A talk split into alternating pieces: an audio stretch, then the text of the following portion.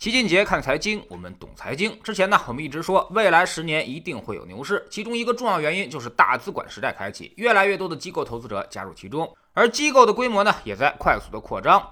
为了让大家都去买基金，而不是自己去炒股票，管理层呢也是操碎了心。最近呢，又在大规模的发牌照，基金投顾业务获批机构已经超过了三十家，其中一多半都是基金公司，还有十三家证券公司。但是大家可能对这个东西还不是很清楚，甚至完全是感受不到它的存在。其实呢，二零一九年十月就已经开始试点了，而这几年一直都在发牌的过程当中。那么他们到底是干什么事儿的呢？其实无非就是在自己己的基金销售 APP 中做一些基金的组合，比如大家熟悉的蚂蚁的帮你投，这就是所谓的基金投顾业务了。也就是说，他给你选择一些基金，然后再帮你搭配一些固收，然后美其名曰匹配你的风险承受能力。可能有的小伙伴听到这儿就有怀疑了啊，那么说这不就是老齐在知识星球粉丝群里面干的事儿吗？其实完全的不一样。我们始终把自己定位在教学为目的上，而并非是投顾。我们更多的都是告诉大家为什么把这几个产品搭配在一起，搭配在一起能起到什么样的效果，适合什么样的风险，啥时候买，怎么买效果最好。老齐要是想做投顾，那就去某平台开跟投业务了，把组合建好，你跟着我一键跟投就可以了，这才是投顾业务，对我的收益也最大。但是我并不想这么干，因为我这么干对大家没什么好处，不经过学习你也根本就拿不住。比如基金销售平台现在就在干这个事儿，推出组合的目的其实就是为了多销售它的基金。举个最简单的例子，各大基金投顾公司所推荐的组合基本上都是自家旗下的基金，所以相当于打包促销而已。所以二者形式好像差不多，但是区别却大了去了。就好像有的读书会呢是为了分享知识，而有的读书会就是为了卖书一样，目的不同，本质也就自然不同。大家区分也非常简单。那些但凡指定地点让你去购买基金的，基本上都是销售为目的。而像老齐这样，你爱上哪儿买就上哪儿买，我是不可能赚到你的销售佣金的。事实上，有些平台确实会给一些费用，老齐也全都返给粉丝们了。只要你投资资产在二十万以上，光这笔钱估计就已经值回每年的门票了。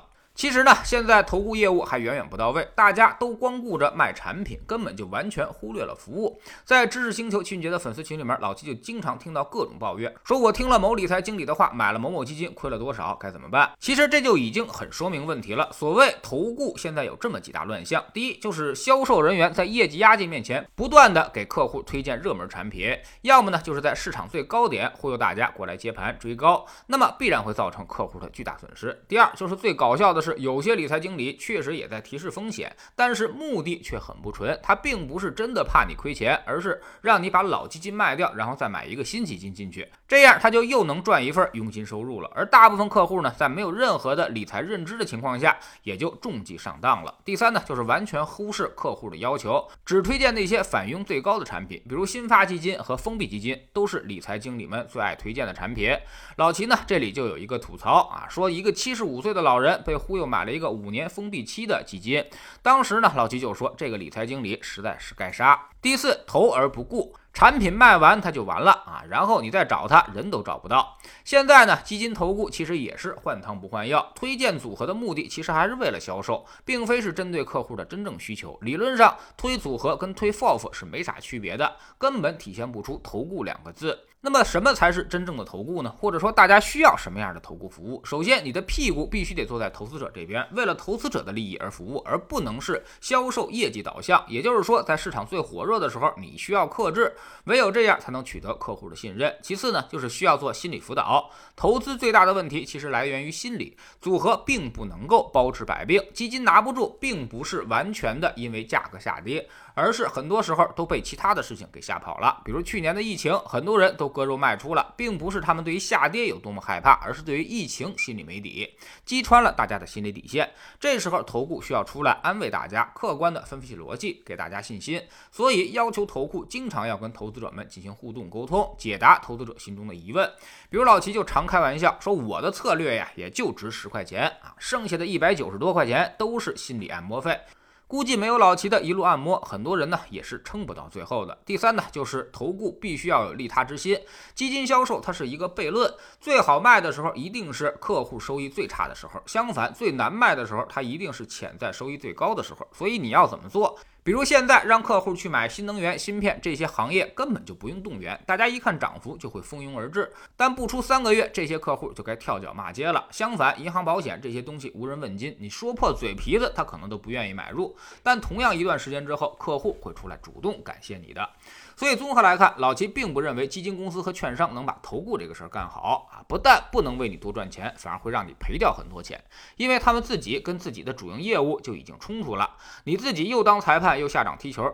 自然屁股也就肯定会坐歪。啥时候基金投顾只从客户那里收取服务费，而不从基金公司领工资，那么这个行业才能够正常发展。所以卖服务它就是卖服务，不能跟卖产品的掺和在一起，否则呢肯定会换汤不换药。反过来说，投资者也要擦亮眼睛，免费的才是最贵的。一脸笑容主动免费为你提供服务的，大部分都是要赚你佣金的。无论他挂着什么顾问、经理的头衔，其实最终目的都是销售。在知识星球秦杰的粉丝群里面，昨天呢，我们回答了大家关于基金的一些问题。随着创业板创新高，我们有些基金呢需要做出调整了，而有些基金则要继续的保持配置比例。像这样的互动，我们每天都会做，总是及时的反馈给大家。在这里，我们不但会给你鱼，还会教你捕鱼的技巧。在知识星球老七的读书圈里，我们继续讲俞敏洪的创业故事。昨天我们说到了新东方的早期如何在夹缝中求生存，不批牌照怎么办？没有教室怎么克服？甚至遇到竞争对手不正当竞争。争了，他们又是如何应对？每个创业者呢，其实都是九死一生。多听听别人的故事，对我们也是一种启发和激励。